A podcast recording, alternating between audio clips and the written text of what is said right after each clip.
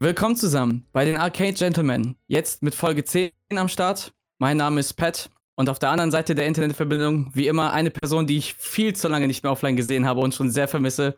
Und zwar ist das der gute Alfio. Wie geht's dir, Amigo? Mir geht's sehr gut. Und ich muss dazu sagen, ich weiß schon gar nicht mehr, wie du aussiehst. Nein, Spaß. Boah. ich habe nur gesehen auf Instagram, dass du jetzt einen Bart hast, Alter. Und das letzte Mal, als ich dich live gesehen habe, da hattest du halt noch keinen Bart. So lange ist es schon. Warte, warte, warte. Nein, aber noch Bart nicht so, hatte ich immer schon. Ja, aber, aber nicht, so, ist, nicht so heavy. Der, der, der, wächst, ich lasse den gerade einfach nur wachsen, Alter. Ich lasse den gerade einfach nur wachsen. Ja, ja hab, schon, hab schon Bock drauf. Ja, wird Erzähl, Zeit, was wird, gibt's so? Wird Zeit, dass man auf jeden Fall mal wieder was offline startet. Äh, was, mm. was gibt's so?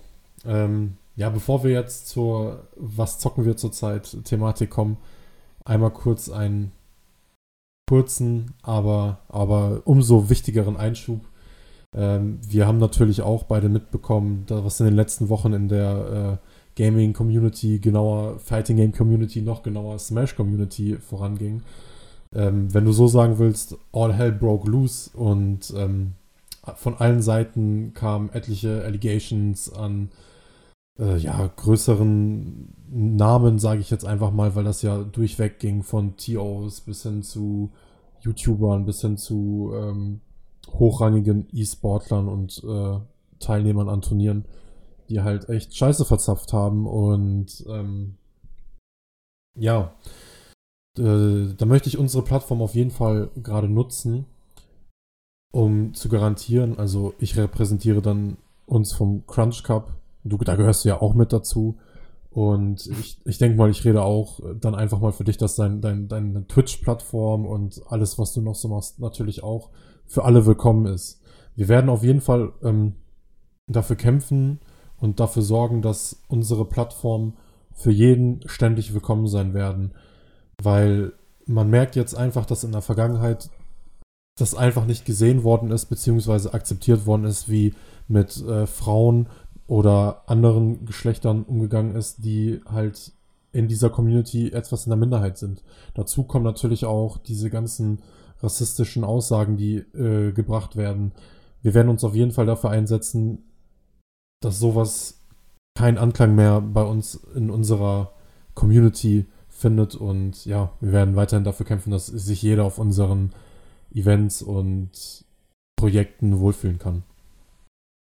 100 Prozent. Also ich will da auch jetzt nicht äh, viel zu sehr ins Detail gehen. Äh, die Leute, die es ja mitbekommen haben, wissen, was da alles so passiert ist. Äh, ich kann für meinen Teil halt wirklich auch nur sagen, dass ähm, mir vieles gar nicht bewusst gewesen ist, gerade auch so was unsere Smashcom anging. Äh, was auch diverse, sage ich mal, Mitgliedergruppen angeht weil manche Gruppen haben sich einfach bedeckt gehalten. Aber wie gesagt, das ist ein anderes Thema. Und äh, wie du schon sagtest, also wir werden uns auf jeden Fall dafür einsetzen, dass wir für unsere Plattform und generell die Communities, mit denen wir zusammenhängen, dass von unserer Seite der vollste Support für alle Personengruppen ist äh, und jeder sich wohlfühlen kann und äh, definitiv keiner automatisch jetzt irgendwie etwas weniger wert ist oder irgendwas in der Richtung. Also wir sind sowieso, ich glaube mal, die größten ja, okay, die größten Aktivisten würde ich jetzt nicht sagen, aber schon sehr starke Vertreter, sage ich mal, für gleiches Recht für alle. Ne? Also wir möchten einfach nicht, dass sich irgendjemand auf irgendeine Art und Weise in Communities angegriffen, schlecht fühlen muss oder sonstiges oder unwillkommen. Wir sind auf jeden Fall für alle da und werden euch äh, auch unterstützen, so gut es geht. Mit unserer Kraft natürlich. Und da möchte ich noch sagen, wenn irgendjemand Probleme haben sollte, in jeglicher Form, dann äh, sind wir immer dazu bereit, mit euch zu reden, Lösungen zu finden. Haut uns einfach äh, eine Direct Message oder so rein, wie auch immer. Schreibt uns eine Nachricht und dann kann man alles, kann man immer eine Lösung finden. Auf jeden. Aber ja, ähm, harter Einstieg auf jeden Fall. Gerade wenn man bedenkt, was so die letzten Wochen passiert ist. Aber versuchen wir uns mal so ein bisschen selber äh, davon abzulenken, will ich gar nicht sagen, aber versuchen wir mal auf unser Lieblingshobby zu kommen, das Zocken. Yes. Pet. Was hast du gezockt? Also, äh, die letzten zwei Wochen habe ich ähm, neue Kampfspiele entdeckt. Also ich habe mir zwei neue Fighting Games gekauft, wobei ich halt eins jetzt näher äh, getestet habe. Und zwar ist es zum einen halt auch wegen Evo Online, bevor Evo Online gecancelt wurde, habe ich äh, angefangen, Skullgirls zu spielen. Äh, Second Encore mit dem DLC, das ja irgendwie vor einiger Zeit rausgekommen ist. Und ich habe mir tatsächlich Them's Fighting Herds gekauft. Ach nein, Alter. Ja, doch, ich muss aber auch sagen, ich habe mir, ähm, wir hatten ja diesen Steam Summer Sale. Ja. Der ging irgendwie bis zum 8. Juli oder so. Und ich muss halt sagen, dass ich für beide spiele. Und man muss jetzt halt bedenken, dass ich Skullgirls, das Base Game und Second Encore DLC, also quasi alle DLC-Charaktere, extra Costumes und hast du nicht gesehen, zusammen mit Dems Fighting Hurts, ich glaube, für, boah, lass mich lügen, 9 Euro geschossen habe oder so. Also ich habe so gute Angebote bekommen und dann dachte ich mir so, komm, Alter, für einen Zehner, zwei Fighting Games mit einem super guten Netcode. Und ähm, jetzt, wo ich Skullgirls gespielt habe, muss ich halt sagen, es lohnt sich auf jeden Fall. Also rein vom Game selber, wie es aufgebaut ist, es ist sehr Marvel vs. Capcom-haft. Ähm, ist, glaube ich, mehr angelehnt so an MVC 2 als, äh, sage ich mir jetzt mal, der dritte Teil oder der erste. Ähm, was sehr cool ist, oder was ich sehr, äh, sehr mag, ich glaube, der Roster an sich ist gar nicht so groß. Also ich glaube, das sind vielleicht 14 Charaktere oder so. Aber man muss sagen, dass jeder dieser Charaktere super, super coole Mechanics hat. Sehr deep down aufgebaut. Das Kombo-System ist nice. Und was halt auch richtig, richtig Key-Merkmal für dieses Fighting-System ist, ist zum Beispiel auch diese Mechanik, dass du dir vor Kampfbeginn aussuchen kannst, ob du in diesen Kampf mit einem, zwei oder drei Charakteren reingehen möchtest. Und dementsprechend verhalten sich dann die HP-Leisten dieser Chars. Gehst du mit drei rein, haben sie alle natürlich weniger HP, sag ich mal, als wenn du nur eine Figur benutzt, weil diese Figur, die du dann alleine spielst, natürlich irgendwo die Stärke von drei Charakteren repräsentieren muss. Ne? Demnach baut sich dann aber auch wieder einiges aus. Wer Marvel vs. Capcom beziehungsweise auch so Versus-Style-Fighting-Games, wie jetzt zum Beispiel Dragon Ball Fighters kennt, kennt natürlich auch sowas wie die Assist-Mechanik. Und das fällt dann halt zum Beispiel aus, wenn du nur mit einem Charakter spielst. Also es hat auf jeden Fall so alles seine Vorteile und alles so seine Nachteile. Manche Charaktere scheinen mehr, wenn du die ähm, äh, alleine spielst. Manche profitieren extrem davon, dass sie halt noch so ein bisschen Assist-Backup kriegen. Einfach nur, dass sie dann in so Momenten wie Blockstrings also so einer richtig langen Abfolge, wo der Gegner einfach nur am Blocken ist bis zum geht nicht mehr und du irgendwo versuchst eine Lücke zu finden, damit du den Combo starten kannst. Äh, manche profitieren da extrem davon. Alles in allem, es macht super viel Spaß. Das Combo-System ist genau meins. Ich habe mir halt eine neue Arcade-Stick gekauft und ich kann super drauf rumklimpern. Also, das hat nicht so dieses Street Fighter-mäßige, so diese Links äh, durch, durch so Rhythm-Game-mäßiges Tappen der Tasten schon diese Kombos um miteinander zu linken, sondern es ist halt schon sehr, eine sehr coole Abfolge eben, dass du dann einfach so äh, Light, Medium, Heavy Punches machen kannst und den Gegner dadurch in die Luft haust, dann springst du hinterher und ballerst dir noch so eine Air-Combo, dann äh, cancelst du das mit dem Special Move und kannst die Combo auf dem Boden so weiterführen. Und darauf baut sich dann auch nochmal so ein Kombosystem auf, das anhand von Leveln gemessen wird. Und das hat dann automatisch auch eine eingebaute Gameplay-Mechanik, das nennt sich äh, Infinite Engine System. Weil so könntest du tatsächlich ganz locker Infinites raushauen. Also unendlich lange Kombos. Die könntest du anpacken und dann könntest du den Gegner loslassen, wenn er stirbt. Aber das Spiel hat so zwei Mechanics eingebaut, die das Ganze verhindern sollen.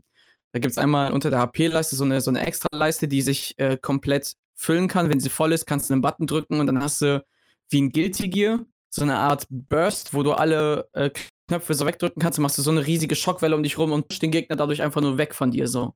Dass ja, du dann quasi so eine Art so eine Art Combo Breaker Mechanik, bloß halt nicht so Combo Breaker, wie man es aus Killer Instinct kennt, ja. wo du halt wirklich den Button richtig readen musst, damit du einen Combo Breaker kriegst, sondern halt wirklich einfach nur Reset to Neutral. Gegner weg von dir, die Kombos vorbei. Entweder dadurch, wenn die grüne Leiste sich voll, äh, füllt, oder äh, was halt auch ganz cool ist, du musst die Kombos ähm, kreativ bauen. Das heißt, du kannst nicht die ganze Zeit immer nur mit Light Punch, Medium Punch, Heavy Punch deine Kombos ausführen, sondern du musst ab einem bestimmten Punkt auch mal einen Light Kick irgendwo einbauen oder einen Medium Kick oder einen Hard Kick.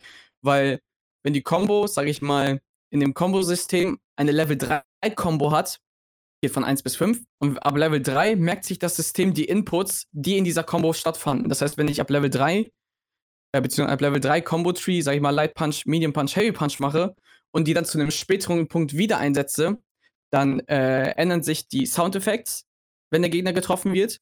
Oder das Bild fängt an, so, so komisch aufzuleuchten. Und das bedeutet im Endeffekt so, ey, yo, der, der Typ hat jetzt gerade eine Combo weitergeführt und benutzt schon wieder Light Punch, Medium Punch, Heavy Punch.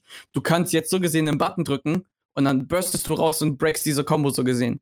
Was auch wieder ganz cool ist, weil das nochmal so eine Mindgame-Note rausbringt, weil du den Gegner dadurch ja auch so ein bisschen baiten kannst. Ja, so im Sinne von, so im Sinne von, ey, ich mache jetzt einfach mal so ein paar Combo-Trees, ich hau dir jetzt Light Punch, Medium Punch, Heavy Punch und irgendwann wieder und ich möchte, dass du burstest, in dem Moment gehe ich raus und wenn du Burst einsetzt, dann gehe ich rein und starte eine neue Combo. Ich muss sagen, da ist so viel Mindgames drin, es ist super fast-paced, die Charaktere sind alle super nice, haben sehr viele Referenzen. Ich habe die ich habe dir ja zum Teil auch schon so einige Skins geschickt von dieser Eliza, die zum Beispiel einen Dio-Skin von JoJo's Bizarre Adventure hat. Oder da gibt es einen Charakter, der heißt Bigend. Das ist so ein, so, ein, so ein drei Meter großer Typ, der halt wirklich nur mit Instrumenten kämpft und sowas. Der hat halt wirklich einen King DDD-Skin. Das ist so cool. Das ist abgefahren einfach. So als kleines Beispiel nur. Also die nimmt sich sehr viele Referenzen aus äh, vielen Games. Sehr viel Overwatch-Skins hast du auch. Coole Charaktere. Äh, Skullgate ist mega funny, ich muss sagen. Also mir macht sehr viel Spaß und ich werde auf jeden Fall noch etwas mehr Zeit reinstecken, zumal der Online-Netcode ja auch super, super gut sein soll. Ja, du hattest mir auch, äh, wo du gerade bei den Skins warst, beziehungsweise bei den Farbschemes, Color mhm. Schemes, äh, hattest du ja mir auch mal ein Foto geschickt von so einem Dio Color, äh, Color Scheme. Ja, ja, genau, genau, das war ja diese Eliza. Ja, Mann. Das ist, klingt jeden Fall nice. schon, schon, ganz geil. Ey. Klingt schon ganz geil. Und jo, jo. für 9 Euro, da kannst du halt echt nicht meckern. Ist halt echt nicht meckern, ne? Mit äh, Dems Fighting Hurts. Also, no. geht und, mega fit. Ja. Und ansonsten jetzt und neben Skullgirls habe ich jetzt natürlich Smash Ultimate. Ich komme jetzt gerade wieder so ein bisschen in den Luxus offline zu spielen, was ganz nice ist. Äh, jetzt dieses Wochenende habe ich auch ein paar Freunde zu Besuch. Ähm, wir haben dann so gesagt, ja, okay, wir wollen ein Bootcamp aufbauen, aber jetzt so Corona-mäßig müssen wir natürlich irgendwelche Richtlinien einhalten beziehungsweise sollten schon vorsichtig vorgehen, weil natürlich Smash Offline spielen ist schon sehr geil und es holt auch ab. Und ich muss sagen, wir haben jetzt gestern sieben Stunden gezockt und es ist auch geil und ich liebe es bis zum geht nicht mehr. Aber wir haben halt alle noch unsere Verantwortung zu tragen. Deswegen war es mir zum Beispiel auch sehr wichtig, dass die Leute halt wirklich äh, zwei Wochen oder jetzt zwei Wochen vor dem Event nicht wirklich irgendwie äh, sag ich mal, so viel rumkommen und wenn, dass sie das im Blick behalten, ob da jetzt irgendwas passiert, damit sie halt dementsprechend äh, im Notfall noch aussteigen könnten und so. Naja. Das ist mir halt sehr wichtig gewesen. Ja, und zuletzt, äh, ich hau's nur kurz an, Pokémon Herz Gold zocke ich zurzeit wieder.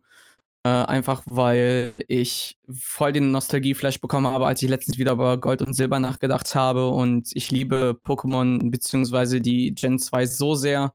Johto ist eine tolle Region, 16 Orden. Feurigel ist halt basically mein Lieblingsfeuer-Pokémon und Tonopto halt mein liebstes Pokémon überhaupt, of all time. Demnach, das ist so eine geile Edition. Ich kann sie halt immer wieder anzocken und das ballert mich einfach jedes Mal aufs Neue. Können wir gerade darüber ranten, wie scheiße Tonopto in 3D aussieht, weil die, äh, weil das Charakter ja. Die Charakterfigur das, einfach scheiße aussieht. Ich finde es ich find's halt wirklich traurig, dass sie in 3D-Pokémon-Games wirklich immer dazu tendieren, diese Flamme an seinem Hals, beziehungsweise so im Nackenbereich, äh, immer auszulassen. Ich finde, Tonupto kommt auf den DS-Games, so ich sag mal, natürlich auf dem, äh, auf dem Gameboy früher, aber sah schon ganz cool aus, aber gerade so auf dem DS, beziehungsweise bis zu dem Punkt, wo schwarz und weiß waren, wo die Sprites sich auch bewegt haben. Weil dort hatte Tonopto zum Beispiel auch sein Sprite, dass die F Flammen an seinem Nacken auch die ganze Zeit am Lodern waren. Und das, das ist halt so ein, so ein Trade, der gehört eigentlich zu Tonopto und eigentlich, ah man, natürlich passiert das immer nur, wenn er jetzt gerade einen Feuerangriff äh, ausprobiert, beziehungsweise einsetzt. Aber ja, ja, das 3D-Model sieht leider wirklich, wirklich, wirklich sehr underwhelming aus. Da fehlt halt viel. Ja, da muss ich halt sagen, man hatte ja schon Pokémon Revolution auch wenn das vielleicht jetzt an sich so ein Barebones-Spiel war. Aber mhm. ey, da sahen halt die meisten Sprites, Sprites sag ich schon, die meisten 3D-Modelle schon besser aus. Oder keine Ahnung, yes, sowas wie Colosseum ja. oder so.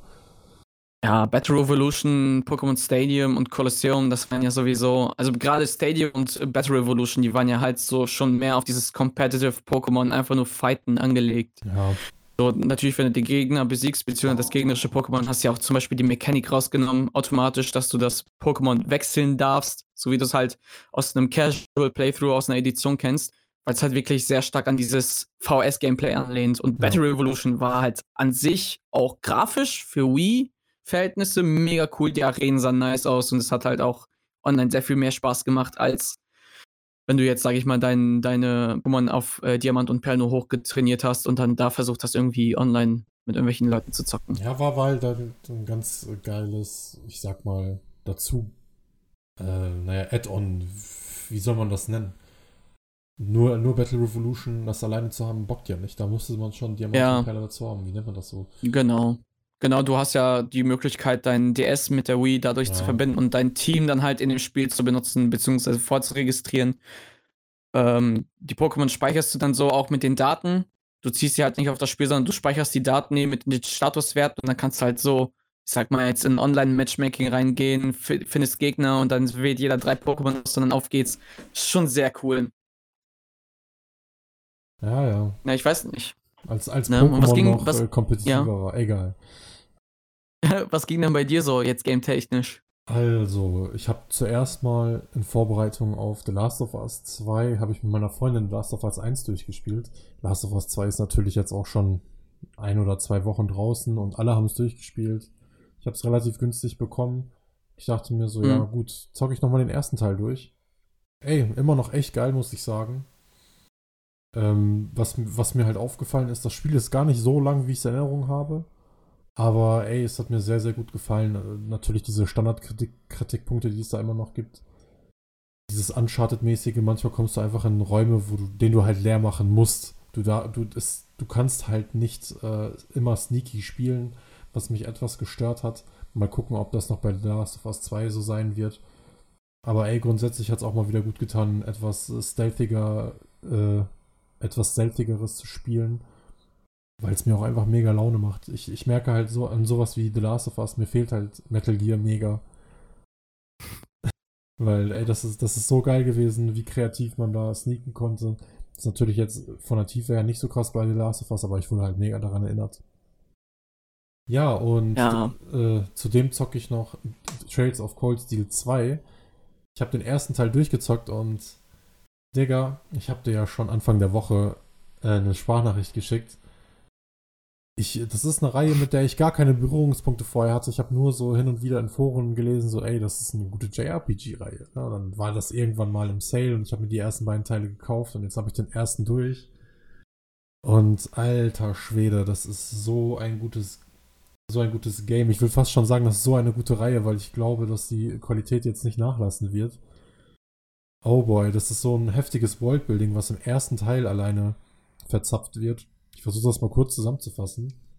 Ähm, du spielst als Reen Schwarzer.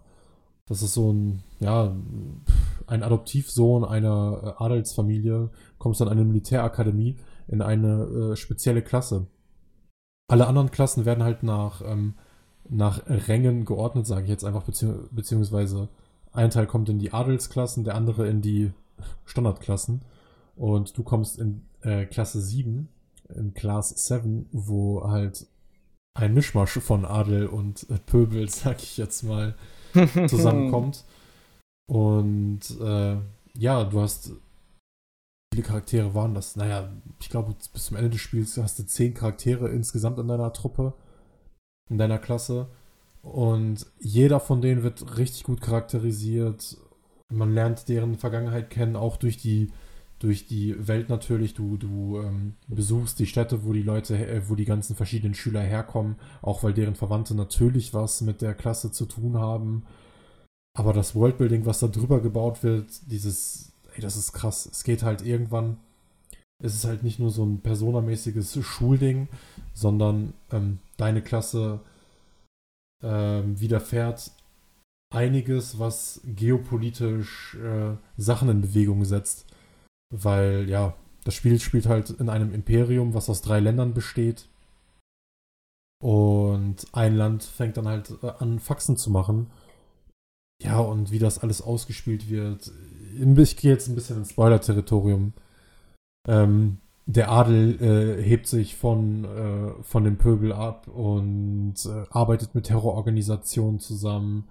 Äh, es gibt Verrat, es gibt äh, heftige Wendungen, unglaublich viele Charaktere. Äh, es gibt Charaktere mit mehreren, ähm, mit mehreren, ich will nicht Persönlichkeiten, aber mehreren Identitäten. Und ja, es ist einfach mega geil, wie, wie sich das alles ausspielt und äh, vor allem einen am Ball hält. Und ja, ey, kurz vor Ende des Spiels, da gibt es so ein altes Schulhaus, was du halt Monat für Monat ähm, weiter erforscht, weil da komische Sachen vor sich gehen. Und ja, dann so in dem letzten, in den letzten, ich sag mal, in der letzten Stunde des Spiels steht auf einmal ein Mac. Und natürlich bist du der Hauptcharakter, der Auserwählte, der den fucking nochmal steuern kann. Und dann fängst du halt einfach an, rundenbasierte Kämpfe mit einem Mac zu machen. Und dann ist das Spiel zu Ende. Und ich war so, okay, was geht? Gut, dass ich den zweiten Teil direkt habe. Ja, we're in for some Max, Digga. Ja, Mann. Ja, gut, der zweite Teil fängt halt damit an, ähm, du hast eine Niederlage erlitten und der Mac ist durch, durch so eine Notfunktion halt komplett weggeflogen vom Schlachtfeld und du wachst halt irgendwo auf. Und ich dachte mir so, oh nein, jetzt fange ich wieder auf Level 1 an, richtig beschissen. Falsch gedacht. Du fängst nicht auf Level 1 an, du kannst alles, was du auch in dem Kampf vorher, äh, was du in Teil 1 zum Ende hin konntest, außer halt, dass du deine, ähm, deine Zauber und so hattest, da musst du dir das vorstellen, das ist wie bei, so ähnlich wie das Materia-System bei Final Fantasy. Ähm, ah ja. Du hast im Grunde genommen alle deine Kugeln verloren und äh, hast nur noch die Zauber, die du von Haus aus schon kannst. Aber sonst kannst du noch alle Fähigkeiten einsetzen und bist halt nicht auf Level 1. Das Spiel fängt nämlich auf Level 40 an. Naja, Teil 1 habe ich auf Level 70 oder so beendet, aber ich finde das jetzt nicht so schlimm, weil man hat jetzt nicht die, man hat jetzt nicht das Gefühl, dass du der Über-Dulli wieder bist, sondern das Spiel geht einfach weiter. Es ist halt einfach Teil 2. Es spielt auch einen Monat später. Also wirklich nur einen Monat. Und ja, mega geil. Mega geil. Ich bin mega interessiert daran, wie es jetzt noch weitergeht. Teil 4 kommt in Europa irgendwie im Herbst raus. Ich weiß nicht, ob ich, äh, ob ich mir das antue, dass ich wirklich bis zum Herbst Teil 2 und Teil 3 durchzocke, weil ja, es ist halt ein JRPG. Manchmal braucht man halt auch ein bisschen was anderes, um, um irgendwas zu zocken, weil irgendwann ermüdet man auch durch immer dieselben Systeme. Das habe ich halt schon beim ersten Teil gemerkt. Du machst halt im Grunde immer dasselbe. Das Spiel ist halt durch, äh, ähm, verläuft halt so ähnlich wie Persona, dass du halt Schultage durchmachst, nur dass es halt viel, viel mehr im Story-Fokus. Also, das heißt, dass die Story dich immer durchzieht. Du kannst nicht äh, aussuchen, was du an dem Tag machen willst, sondern, keine Ahnung, äh, du musst dir vorstellen, es ist jetzt der erste, dritte und du kannst zwei Nebenquests machen und eine, eine Quest, die dich in der Hauptquest weiterbringt. Dann machst du natürlich die Nebenquest und dann die Hauptquest. Und dann kann es äh, kann es halt auch passieren, dass die Story dann eine Woche nach vorne rutscht und die sagen, oh, das war jetzt aber eine anstrengende Schulwoche und dann geht nur die Hauptstory weiter. Das ist halt also nicht so, ich sag mal, offen, was Freizeitgestaltung angeht, wie so eine Persona. Das macht nur den Anschein am Anfang, wenn man das Spiel anfängt. Und ja, ich habe ich hab komplett den Faden verloren. Ich weiß gar nicht mehr, worauf ich hinaus wollte. Genau, doch, jetzt weiß ich es doch. Äh, das Spiel hat äh, so ziemlich immer dieselben ähm, dieselbe Abfolge. Du hast jeden Monat hast du einen Fieldtrip, den du machst in eine andere Stadt. Da lernst du dann halt meistens etwas über ein paar Charaktere deiner Klasse kennen, weil irgendwelche Leute da drin vorkommen, die was mit den anderen Mitschülern zu tun haben. Und ähm, das ist im Grunde genommen Teil 1. Du lernst in Teil 1 nur alle deine, äh, deine, ähm, deine Mitschüler kennen, auch wirklich äh, deren Familienumfeld und so. Und zum Ende fängt dann dieser politische Shit an. Und dann ist das Spiel zu Ende. Und ja, ich bin auf jeden Fall begeistert von diesem Worldbuilding insgesamt. Es hat mich so ein bisschen an, an, von der Breite her an so einen Game of Thrones am Anfang erinnert, wo Leute irgendwie ähm, erwähnt worden sind, die noch gar nicht vorgekommen sind und so weiter, die dann irgendwann später eine Rolle spielen. Du denkst dir, oh, über den wurde ja dann und dann gesprochen und er ist wirklich so krass, wie alle gesagt haben. Und ja, mhm. finde ich geil. Nicht schlecht, nicht schlecht. Ey, riesiges World Building auf jeden Fall, ne? Ja. Und äh, ist natürlich auch nice. Also, wenn der zweite Teil dann so losgeht, dass du auf Level 40 anfängst, ist auch sehr nice, ja. wenn es schon so eine fortlaufende Serie ist. Ich, ich kann es schon nachvollziehen, dass es halt echt negativ wäre, wenn du dann, sag ich mal, eine Story, die einen Monat später stattfindet, halt schon wieder als der größte Dulli wieder dann so anfangen musst auf Level 1. Am besten dann mit so einem rostigen Langschwert noch ja, oder genau, so, wie es halt in manchen, manchen RPGs dann so ist. Nee, Mann. Von daher ja. schon ganz cool. Also, und generell, wie sich, wie sich die Story dann aufbaut, beziehungsweise, dass sie sich das halt über Jahre hinweg, über mehrere Teile ja so durchzieht. Das ist ja eine riesige Sage auch eigentlich. Ja, ne? eben, eben. Also, die, die Reihe ähm, Trails of Cold Steel ist nicht mal eine Reihe, die geschlossen ist. Da gehören noch mehrere Spiele dazu. Ich, äh, das ist die Kiseki-Reihe. Davon sind einige Teile im Westen erschienen, wie Trails of Cold Steel. Oder auch ähm, Trails of the Sky. Das ist für die PSP irgendwann 2006 oder so rausgekommen. Und ähm, das spielt halt davor, aber in einem anderen Land, wo Sachen passieren, die auch in Trails of Cold Steel eine Rolle spielen. Und ja, es ist ganz crazy, was für Worldbuilding da betrieben wird, beziehungsweise was für eine Welt da schon aufgebaut wurde mit anderen Teilen, die halt einfach, keine Ahnung, Jahre davor einfach spielen. Finde ich mega krass. Aber ja, das alles jetzt am Stück durchzuzocken, ich glaube, das wird schon irgendwann seine krassen Längen haben, weswegen ich wahrscheinlich nach Teil 2, wo auch, glaube ich, dann ein zeitlicher Break stattfinden wird in der Story, äh, also jetzt zu Teil 3, weil du ab Teil 3 selber irgendwie Lehrer bist, äh, werde ich da auch eine Pause machen und dann irgendwas anderes zocken. Aber mein Gott. Ich bin auch froh, dass das Spiel einen Turbo-Modus hat, weil ähm, viele YouTuber, bla bla bla und andere Internetstimmen haben halt gesagt, Teil 1 ist halt ein 90-Stunden-Spiel und ich habe dafür jetzt 50 Stunden gebraucht und ich sage dir, das verdanke ich dem Turbo-Modus, weil ich das Spiel fast komplett im Turbo-Modus gespielt habe. Ohne den Turbo-Modus ist das Spiel so unglaublich langsam. Also geht halt gar nicht klar. Ich, ich finde dann immer so sehr interessant, äh, wenn so ein Turbo-Modus in so ein RPG implementiert wird. Ich kann das jetzt nur so aus, ähm, sag ich mal, Remasters so zu Final Fantasy XII, jetzt für die Switch zum Beispiel, oder generell die Final Fantasy-Teile, die herausgekommen sind. Manchmal fühlt sich der Turbo-Modus dann wirklich so an, als wenn das eigentlich natürlich für das Game ist. Und wenn du dann mal aus diesem Turbo-Modus rausgehst, kommst du dir so vor wie, boah, Alter, habe ich jetzt gerade irgendwie die Zeit verlangsamt. Ja, daran, ne? also daran merkt man halt, also daran haben die Entwickler, glaube ich, selber gemerkt, dass das Spieltempo des Spiels an sich einfach zu langsam war. Also gerade auch sowas wie Final Fantasy XII. Ey, bei manchen Kämpfen, wo das einfach nur Lebenspunkte-Schwämme sind, die du runterprügelst, die dir aber selber nicht so viel Schaden machen, ey, da bin ich ganz froh über den Turbo-Button. Und ja, wo mir das halt auch noch heftig aufgefallen ist, war bei Final Fantasy VII, da war, nee, nee, nicht 7, bei 9 war das. 9 hat auch so eine ganz schlimme, ganz schlimmes Spieltempo, weil teilweise ja. die Animationen mega lange dauern. Da war ich ganz froh, mhm. dass man mhm. da einen Turbo-Button hat. Bei 7 und 8 ging das eigentlich klar. Und bei Trades of Cold Steel, wie gesagt, das habe ich komplett in einem Turbo-Modus durchgespielt. Das ist halt vorher auf der PS Vita erschienen. Und da gab es halt keinen Turbo-Modus. Und ich glaube, ich hätte es nicht gezockt, wenn es wirklich, wenn es, wenn ich keinen Turbo-Modus gehabt hätte. Also ich bin echt froh darüber. Du musst halt auch bedenken, das ist eine riesige Säge einfach, ne? Und wenn du die jetzt jedes Mal, ich sag jetzt einfach mal, wie du schon sagtest, Teil 1 soll 90-Stunden-Spiel sein. Wenn du die Teil 1 in 90 Stunden, ich weiß nicht, wie lang die anderen Teile sein werden, aber es muss ja irgendwie roundabout so, so dasselbe sein. Ähm, boah, wenn ich dann da, darüber nachdenke, ohne Turbo-Button, und das sind halt auch Spiele. Also wenn du da halt nicht so ultra, ultra interessiert bist daran, dir diese Säge gerade reinzuhauen, dass du über einen Turbo-Button hinwegsehen kannst, ja. Alter. Ja. Ist schon ein dickes, ist schon ein dickes Ding dann auf jeden ja, Fall. Ja, definitiv. Ich würde, ich, also die anderen Teile danach sollen alle kürzer sein. Ich habe einfach bei How Long to Beat einfach mal reingeguckt. Ähm, aber ja, ey, wenn das jetzt alles so 90 Stunden Brocken gewesen wären, beziehungsweise dann 50 bis 60 Stunden Brocken dank Turbo Button, hätte ich es mir auch nochmal doppelt überlegt. Aber jetzt Teil 2 soll nur 40 Stunden lang sein. Also ja. von daher, sagen wir mal, in, in zwei Folgen bin ich damit auch durch. Also in zwei Arcade Gentleman Folgen. ja. Und dann, und dann werde ich sagen so, ja, ich habe Trails of Cold Steel 3 angefangen. Uiuiui. Ey, warum nicht? Vielleicht, vielleicht reden wir dann jetzt einfach immer in zwei Wochen Abständen immer so eine, über so eine kleine Zusammenfassung des letzten Teils, so ja, was bisher geschah in Trails of Cold Steel. Uh, oh provided by Alfman.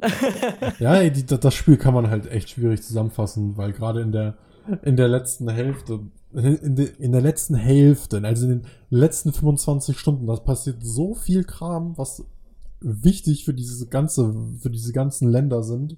Ey, es ist richtig crazy. Ich, ich bin, bin überrascht darüber, wie, wie mich das dann doch mitgenommen hat, weil das das erste Mal, nein, anders. Es ist nicht das erste Mal, bla bla bla, westliche Spiele machen das eigentlich ganz gut.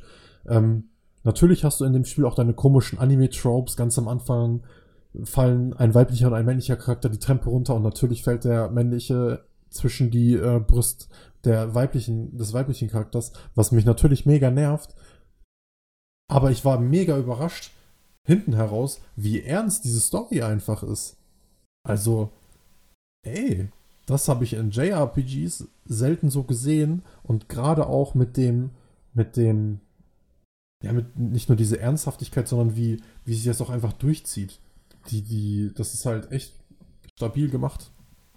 Freue mich auf jeden ich Fall. Ich finde aber gerade. Auf weiter, oh, ja. auf die Zukunft. Ey, glaube ich dir, glaube ich dir. Und dann finde ich auch, äh, gerade in so einer langen Story ist es dann halt auch immer wichtig, ähm, aber kurz von, von der Ernsthaftigkeit runter äh, oder ein bisschen wegzudrehen und dann vielleicht auch mal die Charaktere einfach mal ein bisschen, sag ich mal, goofy Shit durchziehen lassen. Einfach, dass das Spiel auch nochmal auf so eine andere Art und Weise entertaining ist. Weil ja. sonst könnte es, glaube ich, für meinen Geschmack ein bisschen sehr trocken werden. So. Natürlich, wenn die Story packt und auch interessant ist, so wie ich das, wie ich mir das auch bei Trails of Cold Steel vorstellen kann. Gerade wenn man darüber nachdenkt, dass es jetzt fünf Teile gerade aktuell gibt, oder wie viele sind es? Vier. Vier mit von Trails Vier. of Cold Steel. Also der vierte kommt ja. jetzt im Herbst heraus. Ja, guck mal, da hast du vier Trails of Cold Steel Teile und sag ich mal, wenn es halt nur so die ganze Zeit dramatische Story ist, ich meine, klar, das holt mich auch ab, aber dann brauchst du zwischendurch auch einfach mal so, so kleine Charakter-Interaktionen, wie du es jetzt gerade schon beschrieben hast, wo sie sich dann vielleicht auch einfach nur ein bisschen ärgern oder generell einfach nur mal gerade ein bisschen doof zueinander sind und vielleicht einfach nur für so einen kleinen Schmunzler sorgen. Soll ja, ja auch noch auf eine andere Art und Weise entertaining eben sein. Hast du halt, hast du halt auf der anderen Seite auch. Es sind halt auch Schüler, mit denen man hier äh, zockt und ähm, ja, natürlich gibt es auch Interaktionen, die dann auch mal ein bisschen die Ernsthaftigkeit rausnehmen. So, okay, das naja. Spiel hat halt mit einem Schulfestival geendet und einer J-Pop-Einlage mit Filmsequenz und so. Also. Und die Welt drumherum ist halt im Krieg so. Danach ist war so Bürgerkrieg, aber die, die Schüler haben selbst gesagt so, ey, das ist so viel Scheiße jetzt passiert lass uns einfach den Tag oder die, äh, die Tage, wo das Schulfestival jetzt ist, einfach mal an was anderes denken. Und dann machen die halt andere Korrekt. Sachen. Korrekt. Ja. Das ist aber auch so wichtig. Deswegen kann man voll und ganz nachvollziehen. Kann man voll und ganz nachvollziehen. Auch wenn die Welt gerade kurz davor ist, so wirklich dem Krieg zu unterliegen. Ey, ab und zu muss man auch einfach mal kurz ja, ausschalten. Das, ist, das, das kann man sich halt auch an, in seinem echten Leben als Beispiel nehmen. Es, ja. Dieses, dieses, in diesem Jahr geht so viel Bullshit ab. Wie sonst wann. Also wie noch nie gefühlt. Ne? Pandemie und so weiter. Man kann sich nicht die ganze Zeit nur mit negativen Nachrichten auseinandersetzen. Man muss auch mal irgendwann sich die Zeit nehmen und mit seiner Lieblingszitrone einen geilen Podcast aufnehmen. Die Lieblingszitrone. Ja, es ist, es ist aber wirklich so. Es ist wirklich so. Also, Ne? Ähm, ich wollte jetzt gerade auch so ein bisschen auf dieses Thema wieder mit einsteigen, aber eigentlich, boah, ich will gar nicht so viel über negatives Zeug quatschen, Mann, weil ich will es nur kurz anmerken, so, ich habe dir ja schon davon erzählt, dass ich auch mal so eine Social Media Pause einrichten möchte. Ja, gut, das hat vor zwei Tagen jetzt nicht so gut geklappt. Ich habe es groß erwähnt und dann war ich noch den ganzen Tag auf Twitter unterwegs. Ja, ey. ne, aber keine Ahnung. Also man will natürlich irgendwie up to date sein, man will natürlich wissen, was in der Welt abgeht, aber boah, ganz ehrlich, wenn man das auf Dauer nur macht, dann zieht das einen schon runter und äh, ich glaube, dann verfällt man selber in so ein kleines Loch, wo man anfängt, die Sachen ein bisschen zu negativ zu sehen. Und ich glaube, wenn das passiert, sollte man dann einfach das Handy auch für einige Zeit mal liegen lassen. Und ähm, ich muss sagen, das Wochenende kommt mir jetzt sehr gelegen, wenn die Jungs dann da sind und so und die Clan-Kollegen und wir einfach ein bisschen zocken können, kann ich auch das Handy einfach liegen lassen. Und ja, äh, ja ansonsten, jetzt gerade diese Podcast-Aufnahme ist halt auch wieder eine sehr, sehr schöne Ablenkung. Eine sehr willkommene vor allem auch. Hey, auf jeden Fall ein bisschen nochmal darüber schnackseln, was man zuletzt gezockt hat. Ich, diese soziale Interaktion durch die Pandemie hat man, fehlt halt aktuell und ja, mm. tut auf jeden Fall wie immer gut. Ich will auch mal kurz anmerken, ich war gestern da mal kurz in Bielefeld. Ich war schon länger nicht mehr in Bielefeld. Und einfach so viele Menschen wieder zu sehen, so viele verschiedene Menschen auch so. Also ich komme mir vor wie der größte, ich hänge jetzt gerade in meiner Höhle rum. Mensch, aber tatsächlich bin ich das auch jetzt zur Zeit. Ähm, war aber schon ganz cool, einfach mal nur viele Menschen wieder zu sehen. Ich freue mich schon darauf, wenn alles wieder ein bisschen äh, normaler geworden ist und wir dann auch einfach dann vielleicht auch mal, weiß ich nicht, feiern, feiern gehen können. Ja, mal Mann. wieder ein paar alkoholische Lifestyle-Getränke zu sich nehmen und so ein Kram, you know the drill. Safe. Ja, ey, letzte Woche habe ich mich auch ein paar mit ein paar Freunden bei einem Kumpel mal wieder getroffen, die ich jetzt schon länger nicht mehr gesehen habe, halt mit den anderen Crunchies. Und ey, das hat so gut getan.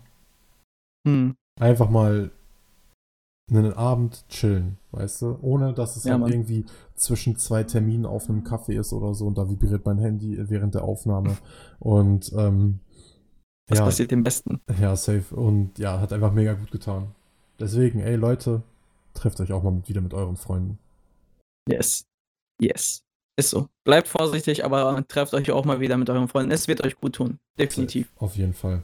Ja, newsmäßig ne? ging diese Woche echt wenig ab, was uns jetzt direkt interessiert, abgesehen von, dass Ivo abgesagt worden ist, aber ich möchte darüber auch gar nicht sprechen, weil. Ja, ja, ja. Ja, ist schon zu Recht abgesagt worden. Ich glaube, damit ist eigentlich auch genug gesagt. Äh, ja, es wurde irgendwie Far Cry, Far Cry 6 geleakt und Giancarlo Esposito, aka der eine Bösewicht aus Breaking Bad, wie heißt der nochmal? Gus Fring, genau. Ähm, mhm. Ist da jetzt halt der große Antagonist wahrscheinlich und es spielt in einem spanischsprachigen oder lateinamerikanischen Land. Und ja, ich äh, finde es eigentlich ganz geil. Finde mutig, dass Far Cry immer wieder sein, seine Location so ändert, muss ich sagen. Und ja, aber egal. Scheiß auf die News. Oder würdest du da jetzt noch was drauf, äh, dazu sagen? So groß zu Far Cry eigentlich nichts. Also ich habe Far Cry 2 damals für die Xbox 360 gespielt, um mal meine Far Cry-Erfahrung zu nennen. Ich Aber mein Mitbewohner hat sich in letzter Zeit viel Far Cry gegönnt. Also der hat sich jetzt Far Cry Primal geholt und ähm, ich glaube aktuell spielt er jetzt Far Cry 5. Und der ist halt, er ist schon wirklich davon begeistert. Ich sehe es halt auch, warum er davon begeistert ist, weil Far Cry Primal ist halt nochmal ein Abenteuer in der Steinzeit. So wirklich. Und Far Cry 5 ist ja im Himalaya was halt übergeil ist. Was Far Cry 5? Komme ich jetzt durcheinander? Ich meine, es war 5. Im Himalaya? Ich, das war nee, das war 4. Ja. Das war 4, genau. 4 war das im Himalaya. Was halt ultra sick ist. 5 ist dann ja diese, diese Kirche, diese kleine Sekte da oder so.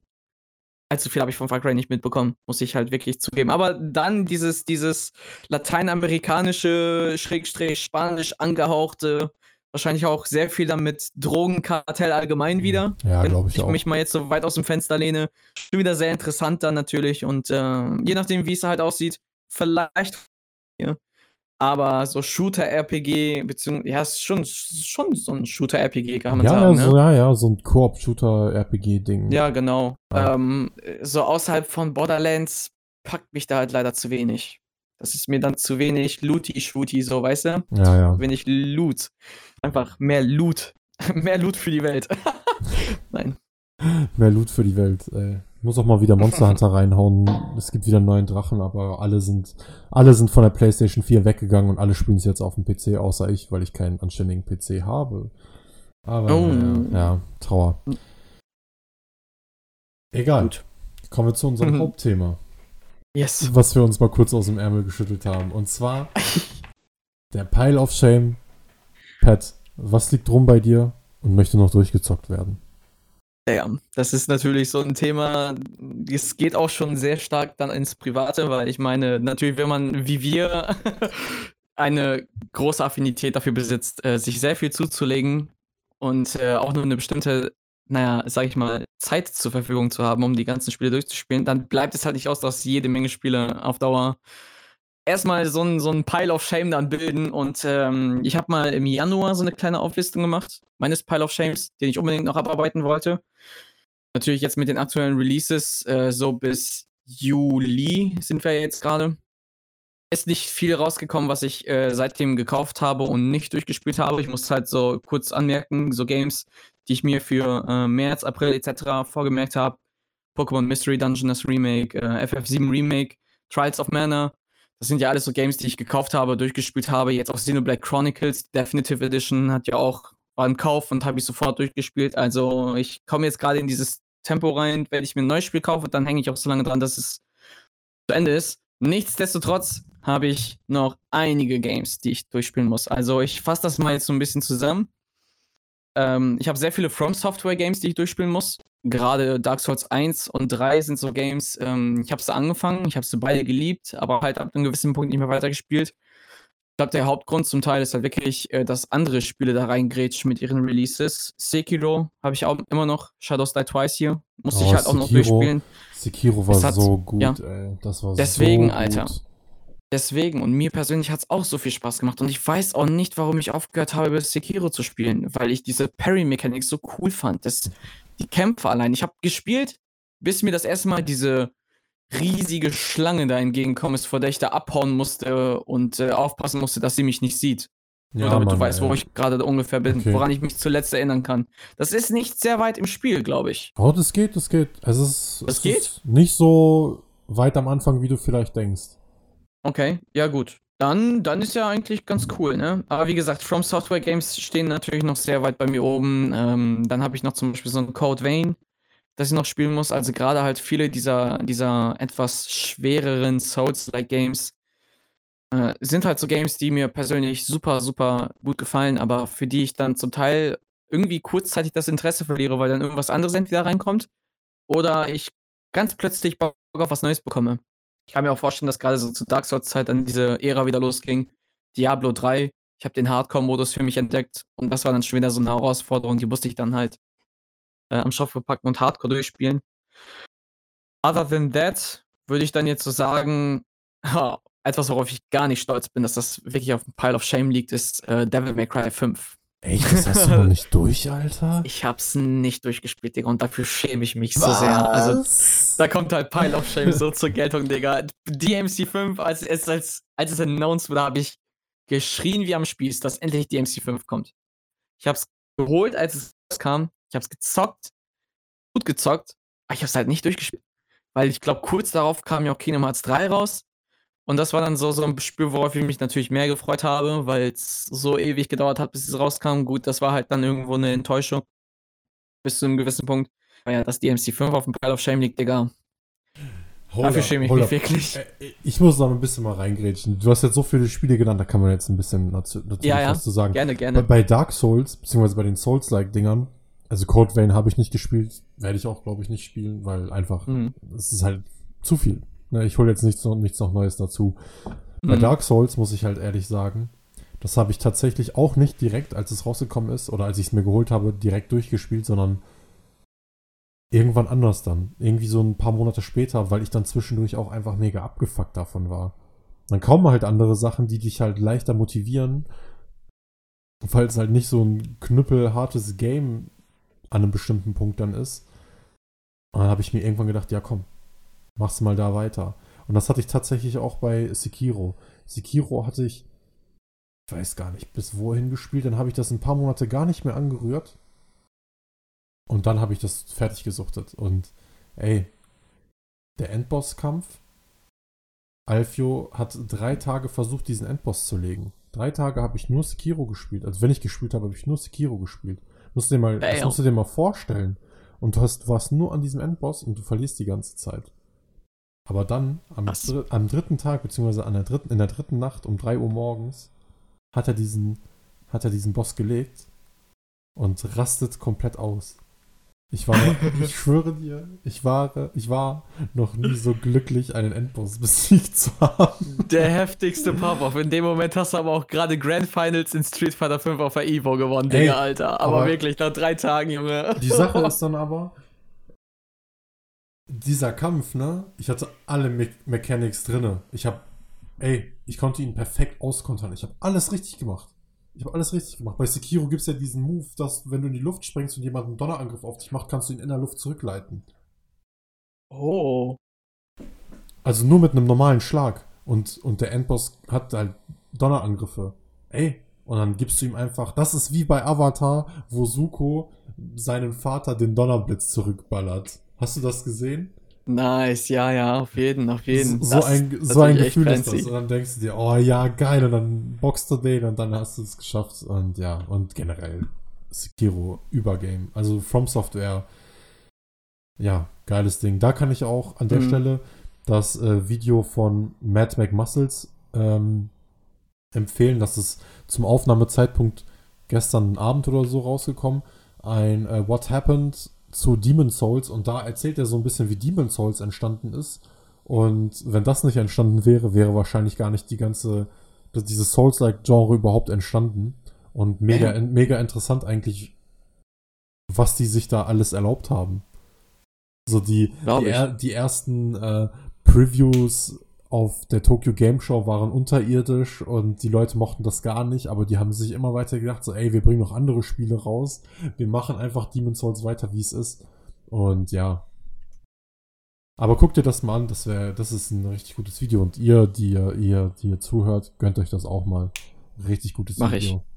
Ich, ich mag es generell, mir so eine Dokumentation zur Entstehung von diversen Spieleserien reinzuziehen, wo es halt wirklich in-depth nochmal reingehen und man erfährt halt einfach auch Sachen, die man vorher A nicht wusste, logischerweise, und B gibt es nochmal so einen kleinen Insight einfach über so eine Serie, die man vielleicht auch sehr, sehr gerne mag daneben, ne? Ja, definitiv. Der, der, das ist halt so seine, so eine Videoreihe von ihm, da bringt er fast jede Woche ein Video raus. Die gehen auch nicht so lange, das sind so um die 20 Minuten.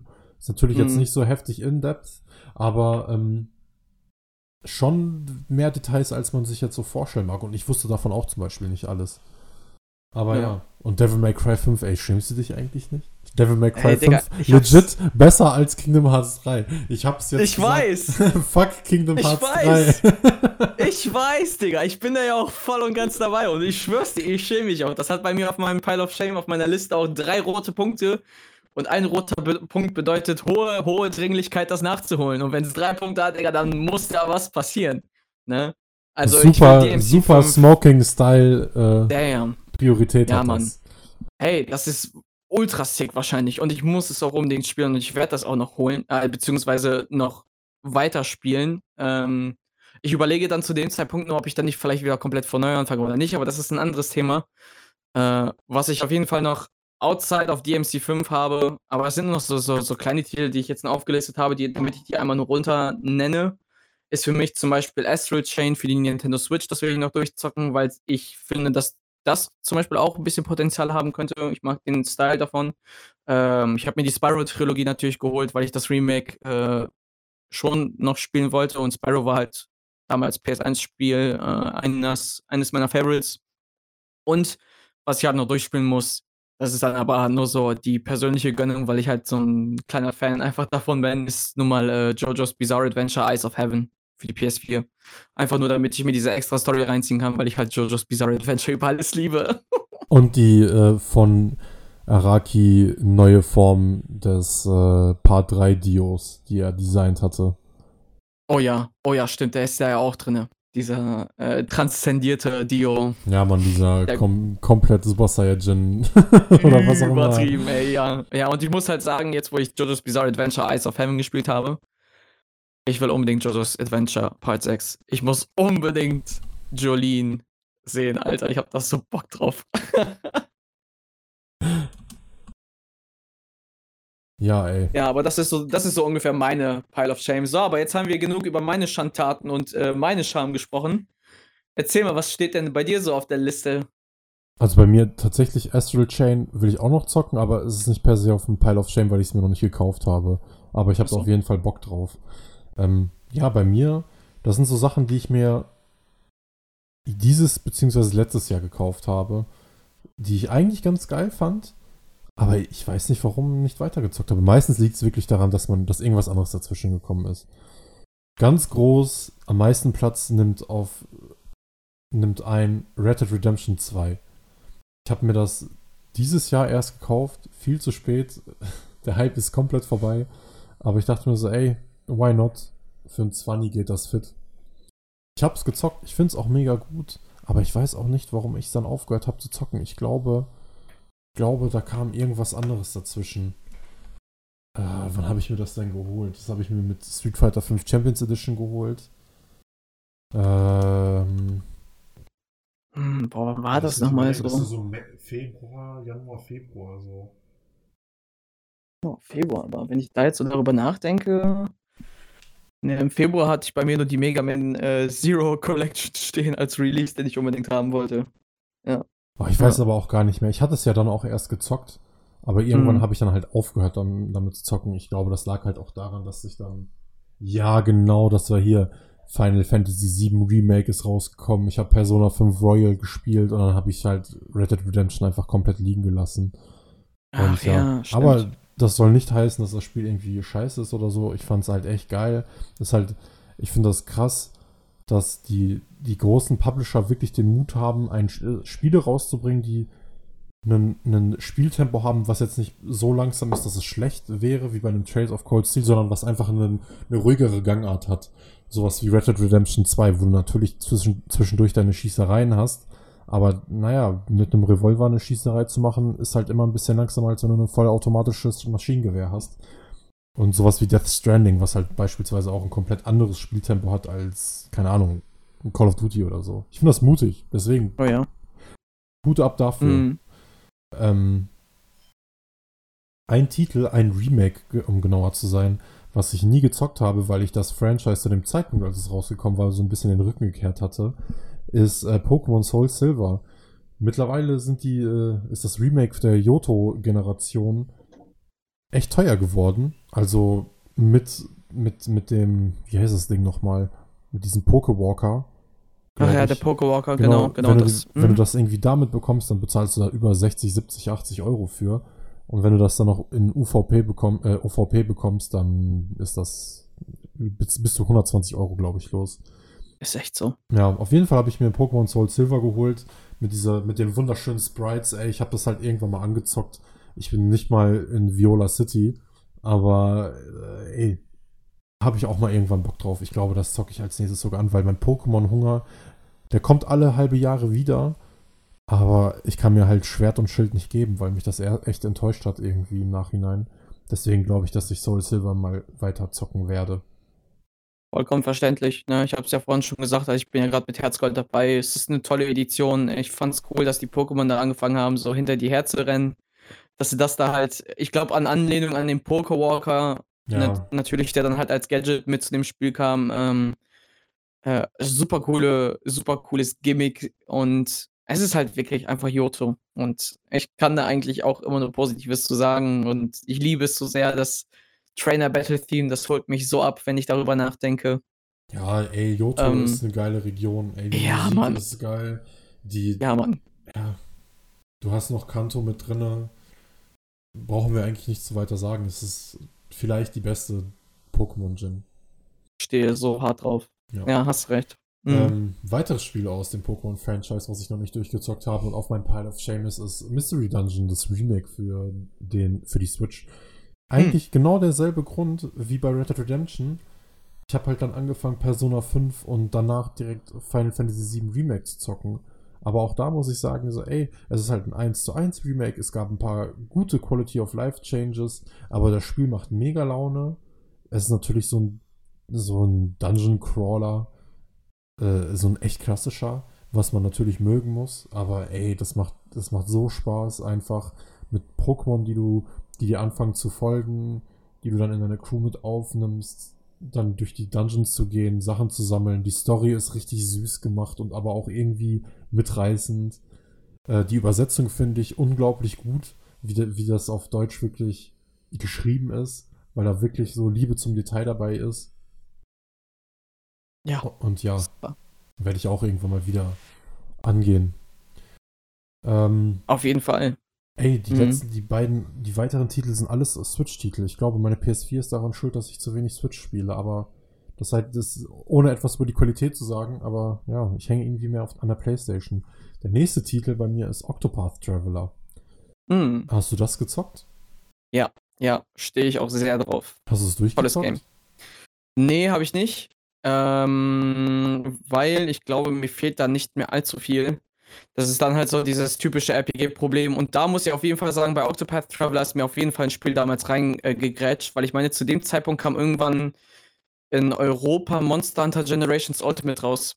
Ja. Und als ich, als das dann rauskam, ja gut, dann ist es um mich geschehen, weil sobald da ein neues Monster Hunter kommt, was heißt neues Monster Hunter? Man kann es ja, aber es ist halt in Europa erschienen, ähm, dann bin ich auch erstmal lost für sehr lange Zeit. Ne? Von daher, da ist dann Octopath ein bisschen bei mir äh, eingestaubt. Aber ich habe das auf jeden Fall jetzt in letzter Zeit auch wieder ein bisschen häufiger auf dem Schirm, dass ich das Spiel noch unbedingt durchspielen möchte.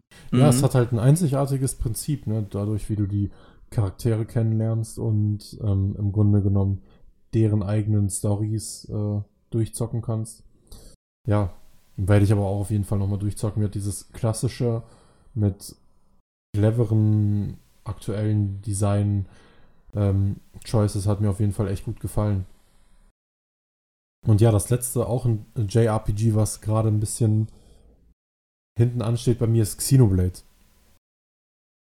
Boah, das verstehe ich auch absolut nicht. Also ich muss. ich muss wirklich sagen, also seit, seit ich jetzt Xenoblade Chronicles äh, 1 durchgespielt habe, die Definitive Edition, boah, das hat sich so in mein Herz katapultiert, ne? Ich bin froh, dass ich damals nicht die Wii-Version gespielt habe, weil ich mir danach immer mal wieder irgendwelche YouTube-Videos reingezogen habe zu irgendwelchen Key-Cutscenes, die mir sehr gefallen haben, weil ich das auf der Wii sehen wollte. Und Gott, wirklich, es sieht so schrecklich aus auf der Wii. Es sieht so schlimm aus. Ne? Aber ja, ich kann auch schon irgendwo nachvollziehen. Es ist ein dickes, dickes RPG. Es hat so viel Spielzeit. Ich habe für meinen Playthrough 97 Stunden gebraucht. Es geht natürlich auch in weniger, es geht auf jeden Fall auch in mehr. Aber es war halt so eine Reise und ähm, ich meine, du hast auch deine Gründe dafür, wir haben ja schon ein paar Mal darüber gesprochen. Ja. Aber dude, Alter, wenn es danach geht, ey, kann ich auch absolut nicht nachvollziehen, warum du das noch nicht durchgespielt hast. Also ich habe es jetzt natürlich nicht durchgespielt, weil äh, das kam, das habe ich ja, das habe hab ich ja letztes Mal drüber geredet. Ich war so ein bisschen, äh, ich hatte so einen kleinen Zock-Burnout, sage ich jetzt mal, weil ich zu viele Sachen parallel gespielt habe. Und ähm, ja, ich hatte dann den Spaß daran verloren. Und dann habe ich halt mit Trails of Cold Steel angefangen und wirklich nur damit. Ähm, und das gezockt. Und ich glaube, mich, mich hat einfach zu dem Zeitpunkt Trails of Cold Steel mehr gefesselt, weil mich das mehr durch die Story, äh, sorry, durch die Story gezogen hat und dementsprechend interessanter war. Ähm, ja, das Problem bei Xenoblade für mich ist, ähm, dass es sehr, sehr, also meiner Meinung nach sehr, sehr lange dauert, bis überhaupt was. Wo das kann man eigentlich gar nicht sagen. Es passiert schon was Wichtiges. Also ich will nicht sagen, dass nichts, nichts Wichtiges passiert, aber es hat mich einfach nicht so bekommen, wie es vielleicht dich bekommen hatte zu dem Zeitpunkt. Ich war ja, wo war ich? Ich bin kurz vor dem Gefängnis bei den ähm, High Entia. Mm. Boah, Digga, was? Ja. Damn. Und da, da sind ja, ja schon einige ist, Sachen ja. passiert, die, die wirklich wichtig für die Story sind, so, ne? Aber irgendwie, es hat mich, es interessiert mich teilweise einfach nicht so krass, wie ich erhofft hätte. Nicht, dass es mich gar nicht interessiert ja. hat, aber ja, weiß ich nicht. So ein Trails of Cold Steel, was ich da leider als Vergleichsprodukt nehmen muss, hat, hat es da schon ein bisschen besser gemacht. Ich muss auch wirklich sagen, das liegt dann höchstwahrscheinlich auch in irgendeinem Punkt an dem Storytelling. Ne? Also, mich hat das Storytelling sofort gepackt. Es ist ja ziemlich früh zu Beginn was Entscheidendes passiert in Xenoblade und dann dachte ich mir so alleine, okay, krass alleine schon diese Tatsache, was da passiert ist, hat mich schon direkt gefesselt, weil es ist emotional. Da steckt viel Trauer hinter, da steckt auch Wut drin, da steck, steckt auch viel Rachegelüst drin. Und das ist dann so etwas, wo ich so direkt mit einsteige, so im Sinne von, ja Mann, Alter, ich bin auf deiner Seite, ich will jetzt auch Rache, ich will auch Rache haben dafür. Ja, ich, ich glaube, ne? ich glaube, das ist, das ist gar nicht das Problem bei mir. Das hast du bei Trails of Cold Steel auch. Die verschiedenen Charaktere haben alle an, äh, äh verschiedene Motivation, die sie halt hervorbringen und zu dem führen, was sie halt machen. Aber ich, mein Problem war, glaube ich, bei Xenoblade, dass ich zu viel von diesen Nebenmissionen gemacht habe und dadurch dann eine gewisse Satt Sättigkeit bei mir eingestellt hat. Achso. Mhm. Das hat, sowas ähnliches hatte ich auch bei The Witcher. Mega geiles Spiel, Witcher 3. Also ich hätte jetzt bei Witcher 3, die anderen Teile habe ich nicht gespielt. Mega geiles Spiel, wirklich riesige Welt. Aber als ich das das erste Mal gezockt habe, ich habe nur angefangen, Nebenquests zu machen, weil die natürlich gut ausgeschrieben sind, aber natürlich nicht die Qualität der Hauptstory haben. Und das ist halt der Fehler. Ich, also bei mir persönlich, ich, ich spiele das dann immer so lange, also ich mache so lange Nebenmissionen, weil ich mir denke, ich darf nichts verpassen, bis ich keinen Bock mehr drauf habe. Und ich glaube, das passiert auch aktuell bei Xenoblade bei mir. Aber da muss ich dann auch sagen, ich habe Jahre später Witcher 3 weitergezockt und ich liebe es mittlerweile. Hm. Ja, man muss aber auch, also da muss ich wirklich sagen, dass Xenoblade Chronicles äh, Nebenquest-mäßig jetzt zum Teil auch, äh, sag ich mal, es sind viele, es sind viele Nebenquests, also du hast viel zu tun, garantiert, dass du dann halt wirklich in so einen Modus kommst, wo du dann sagst, okay, ich bin jetzt gerade satt gespielt, aufgrund der unzähligen Nebenquests kann man verstehen. Es ist halt aber auch sehr viel Müll halt einfach dabei. Also es ist nicht so, natürlich im Endeffekt tust du den Leuten nur einen Gefallen. Also es ist nicht so, dass du viel Story dadurch vermittelt kriegst. Ja. Habe ich so das Gefühl. Aber ich sag gerade, so, gerade so zu dem Punkt, wo du dich befindest, es ist halt wirklich viel immer dasselbe. Ja. Du gehst ins Feld raus, du haust jetzt einfach die und die kleinen Mobs, die und die Anzahl kaputt. Dann kämpfst du vielleicht gegen drei verschiedene, etwas stärkere Monster. Du sammelst Item XY drei bis viermal für mich. Und vielleicht noch irgendwie was, äh, sag ich mal, so ein, so ein Quest-Item gibt es ja auch, die tauchen dann einfach bei Quest-Annahme äh, irgendwo in der Overworld auf.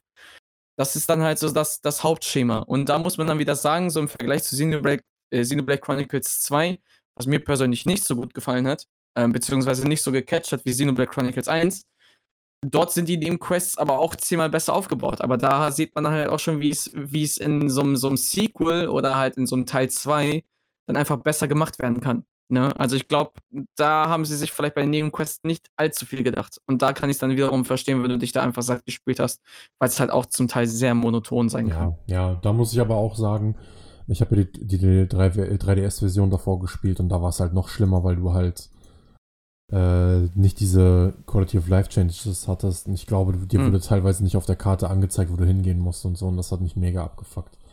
Weil Boah, das ist natürlich auch sehr nervig dann. ich möchte nicht immer mein Handy nochmal rausholen, um zu gucken, was wo abgeht, weißt du? Mm, Das, das nimmt einen auch bei RPGs auch sofort aus dieser Atmosphäre raus, weil gerade Ja. wenn du in so einem Spiel abtauchst und dann irgendwie mit deinem Handy oder so interagieren musst, dann nimmst du deine Bild, dann nimmst du deine Augen ja wirklich vom Bildschirm, so sage ich mal, und dann bist du auch wieder raus. Dann musst du erstmal wieder dein Handy prüfen, dann gehst du dann natürlich hinterher und dann bist du wieder raus aus dem Modus. Das macht so eine Experience dann auch irgendwo immer ein bisschen kaputt. Ja. Kann ich nachvollziehen. Ja. Mm. Deswegen, liebe Entwickler, falls ihr irgendwann zuhören solltet, macht anständige Quests und äh, Questhilfen.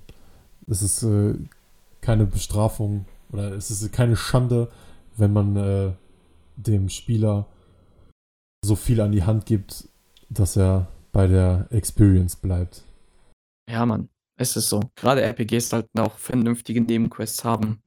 Ja. Ne, ich kann das schon verstehen, auf jeden Fall. Aber trotzdem, Brudi, ich muss dir halt wirklich ans Herz legen, zock unbedingt Xenoblade Chronicles. Wenn du dann irgendwann dafür bereit bist, dann weiter. Ich glaube, storymäßig wird dich das dann irgendwann abholen, weil das hat zum Beispiel, ich will nicht zu sehr da reingreifen, ich werde dir auch keine Spoiler geben oder so. Aber es sorgt dafür, dass die Story konstant schön im Flow bleibt. Ja, Mehr will ich dazu nicht sagen. Was, was ich halt mitbekommen habe oder bis jetzt auch mitbekommen habe, ist, die Story nimmt sich halt auch extrem ernst. Das ist jetzt nicht so ein No, no offense, aber es ist jetzt nicht so ein Quatsch, der wie bei Final Fantasy VII oder so teilweise abgeht. So, ich muss mal ganz, ich muss ganz kurz aufstehen. Lass mal hier kurz eine Pause machen. Bis gleich. Okay.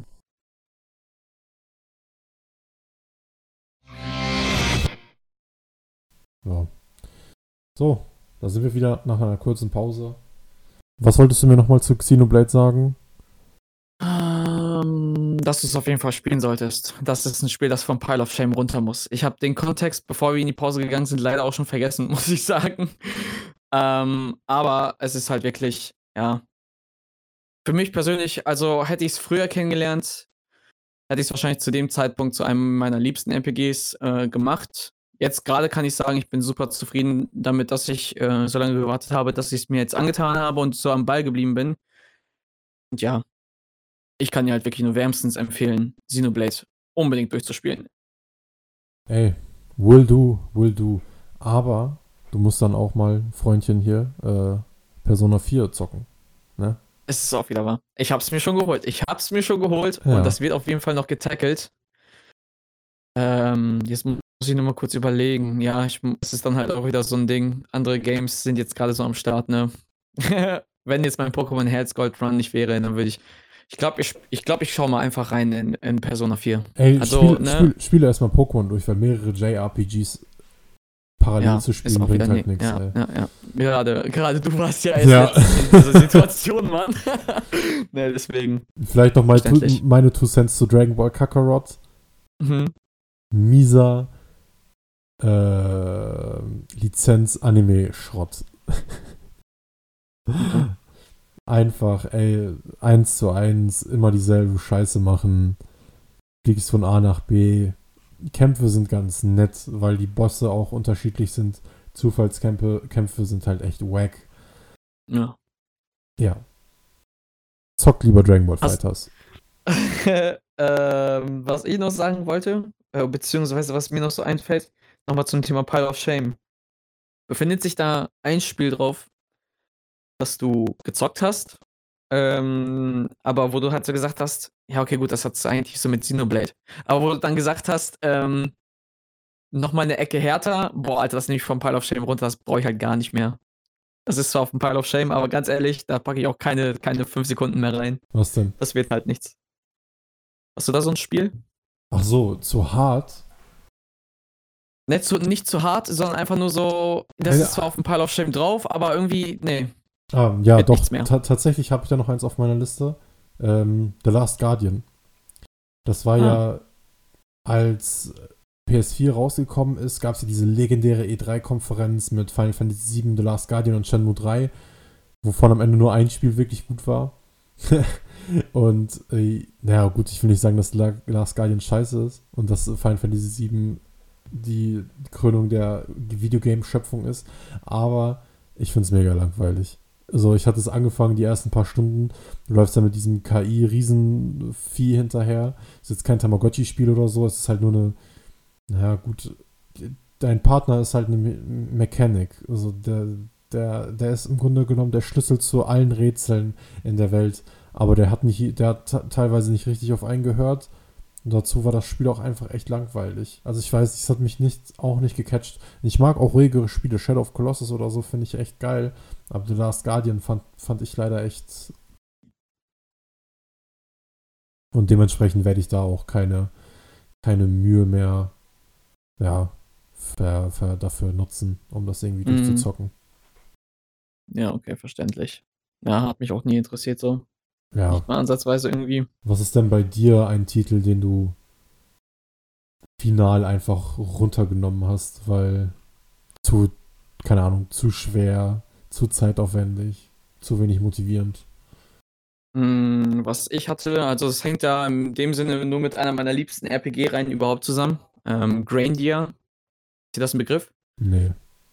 Nee. Okay, äh, es ist so ein, so ein RPG, das für die PS1 damals rauskam, von Game Arts. Es ist ähm, super, super toll. Grandia 1 ist eins meiner liebsten RPGs, wenn es nicht sogar mein liebstes RPG ist. Da haben sie für die Switch ähm, vor, vor mehreren Monaten so eine Collection rausgebracht, wo sie Teil 1 und 2 nochmal rausgehauen haben. Und ich habe es mir dann natürlich geholt und Teil 1 hat mich dann nach all den Jahren, wo ich es dann wieder gespielt habe, genauso, genauso gefesselt. Ach, du meinst Grandia? Ja, ja. Okay. Ja, okay, Grandia kann man es aussprechen. Ich nenne es immer Grandia. aber geil. Bitte nicht. Aber ja. Wir ne? sind hier in also, Allmannland. Normal heißt das ja, Grandia. Es, tut mir leid, ich hab's immer schon Grandia ah, Alles genannt. gut, alles gut. Ne? Ähm, ja, jedenfalls, das ist halt so eins meiner liebsten RPGs es ist toll. Ich liebe die Charaktere, die Story, wie sie sich aufbaut. Dann natürlich, ich bin halt auch, was das angeht, so ein kleiner Kitschkopf. So natürlich, wie sich die Beziehung da zwischen Justin und Fena aufbaut, ist toll. So, weil es trifft mich einfach. Und äh, das Ende ist halt auch extrem rewarding. Und dann dachte ich mir, komm, Grandia 2. Das hast du auf der PS2 nicht lange spielen können, weil du immer nur eine Version hattest, nach drei Stunden dann einen Cut gemacht haben, weil die CD zu kaputt gewesen ist. Oh, ne? Ich habe es nie selber gehabt, sondern immer nur geliehen. Und jetzt kam es mit der Switch in dieser Collection raus. Hab auch gut gespielt, aber es hat mich irgendwann verloren. Und dann habe ich gesagt, nope, da habe ich wahrscheinlich keine, keine Zeit mehr rein. Weil es auch konstant nicht so gut gewesen ist wie, wie Grandia 1. Das war so dieser Versuch, von einer 2D-Kampf-Atmosphäre auf 3D zu gehen. Und du merkst halt automatisch, wie es das Gameplay an sich verlangsamt hat. Also schon, schon sehr verlangsamt. Du hast keinen Turbo-Button in den Kämpfen und ähm, demnach, boah, es fühlt sich halt auch sehr, sehr langsam an. Die Soundeffekte sind nicht so rewarding. So, wenn du halt draufschlägst auf den Gegner, es klingt halt nach nichts und irgendwie hat es mich nicht gepackt. Und demnach muss ich halt sagen, so leid es mir tut, für Grandia itself der erste Teil war super toll, den zweiten Teil werde ich höchstwahrscheinlich nicht durchspielen. War nicht Grandia 2 das auch mit dem, mit diesem heftigen Übersetzungsfehler? Ja, ja, das hat halt auch sehr viele Übersetzungsfehler. Du siehst zum Teil, ähm, wie das UI ab und zu Faxen macht, gerade auch so bei Textpassagen kommt halt sehr viel Iffy-Stuff bei rum. Boah, da ist halt sehr viel schiefgelaufen, habe ich zum Teil ja, das genau. Gefühl. Und das sind so, so kleine Sachen. So bei den ersten Malen denkt man sich so, ja, okay, gut, passiert. Ha, guck mal, da steht das und das. Das sollte eigentlich das und das stehen. Aber irgendwann denkst du dir so, boah, das wird mittlerweile ganz schön viel. Und irgendwie bringt das die Qualität so eines RPGs dann automatisch ins Schwanken. So ein paar Fehler kann passieren, aber dann zu viel mittlerweile, boah, Leute, dann hättet ihr vielleicht noch so, so, so ein paar extra Quality-Sachen tweaken können. Habe ich hier gerade aufgemacht. Sie haben, wenn du ein, also wenn du einen Gegner verfehlst, dann steht da ja Miss. Und die haben das mm. einfach mit Fräulein übersetzt. Und es war, so wenn geil, du es auf Alter. Deutsch gespielt hast, auf Fräulein so aufgebläht. Geil. Ey. Steht da einfach mal so Fräulein. Ja, ja. Ich weiß nicht, ich weiß nicht. Also kein Plan. Das ist, das ist aber halt auch nur einmal witzig und danach ist es nervig. Weißt nee, du? Mann, ja. Deswegen. Das ist so ein Spiel, das habe ich runtergenommen. Ja, Denke mir, sorry, ja. geht nicht. Aber gut, ich glaube, damit haben wir einen netten, wenn auch etwas ranterigen Schlusspunkt gefunden. es ist aber auch wichtig, ne? Pile of Shame ist so eine Sache. Ja, natürlich, jeder hat so seinen kleinen Pile of Shame, aber ab und zu muss man dann auch abwägen, lohnt es sich tatsächlich an diesem Spiel festzuhalten oder nicht? Definitiv. So, Zeit ist kostbar und das ist halt immer noch ein Hobby und ich verbringe jetzt nicht unglaublich viele Stunden in einem Spiel, wo ich weiß, dass es mir nicht weiterhin gefallen wird. So. Ja, das bei, ist es. Keine Ahnung, bei, bei einem Xenoblade, bei einem Dark Souls 3 oder 1, wie bei, wie bei dir es ist, oder bei einem Red Dead Redemption oder Devil May Cry 5, da können wir uns sicher sein, dass wir da schon eine gewisse Art von äh, Zufriedenheit oder Spaß einfach herausholen können. Und mhm. ja, wenn es jetzt bei dem Grandia 2, was halt einfach ein vielleicht mittelmäßiges 3D-JRPG ist, du aber parallel noch Dark Souls spielen könntest, ey, dann nehme ich ganz klar Dark Souls. Ja, es ist auch einfach so. Ja. Deswegen. Ja, wir lieben dieses Hobby und müssen halt trotzdem ein gewisses Zeitmanagement machen. Und ich sage mal, ein Hobby macht ja auch, oder lohnt sich auch nur, solange, solange es auch wirklich Spaß macht. Ne? Ja, also stimmt. wenn irgendwie in einem Spiel zu viel Zwang dahinter steckt, dann verliert es mich aber auch ganz schnell. Ja, das stimmt, das stimmt. War vielleicht auch dann mein, mein Fehlerchen bei ähm, Xenoblade. Ich habe dann irgendwann so einen Xa äh, Zwang verspürt, irgendwelche Nebenquests zu machen. Aber gut. Ja. Genug davon. Würde ich sagen, ey, Nur mal so eine kleine, ja, ja, bitte. Lemon, es war mir wieder ein inneres Zitro Zitronenbäumchen pflücken. für mich, für mich war es ein inneres Döner an einem verkaterten Sonntag bestellen. Oh, geil. Schön Cocktailsoße, Alter. Das war, das war das für mich gerade. Und noch eine, ist eine geile Pommes noch dazu, so eine ja, Mann. Pommes. Mm. Ist echt so. Hat wieder sehr viel Spaß gemacht, Alfio. Ja. Und äh, war schön, dass wir auf jeden Fall diese Aufnahme durchgezogen haben. Yes. Dann würde ich sagen, ich wünsche noch viel Spaß beim Bootcampen. Danke. Und haut rein, ihr Lieben. Wir sehen uns. Habt eine schöne Woche.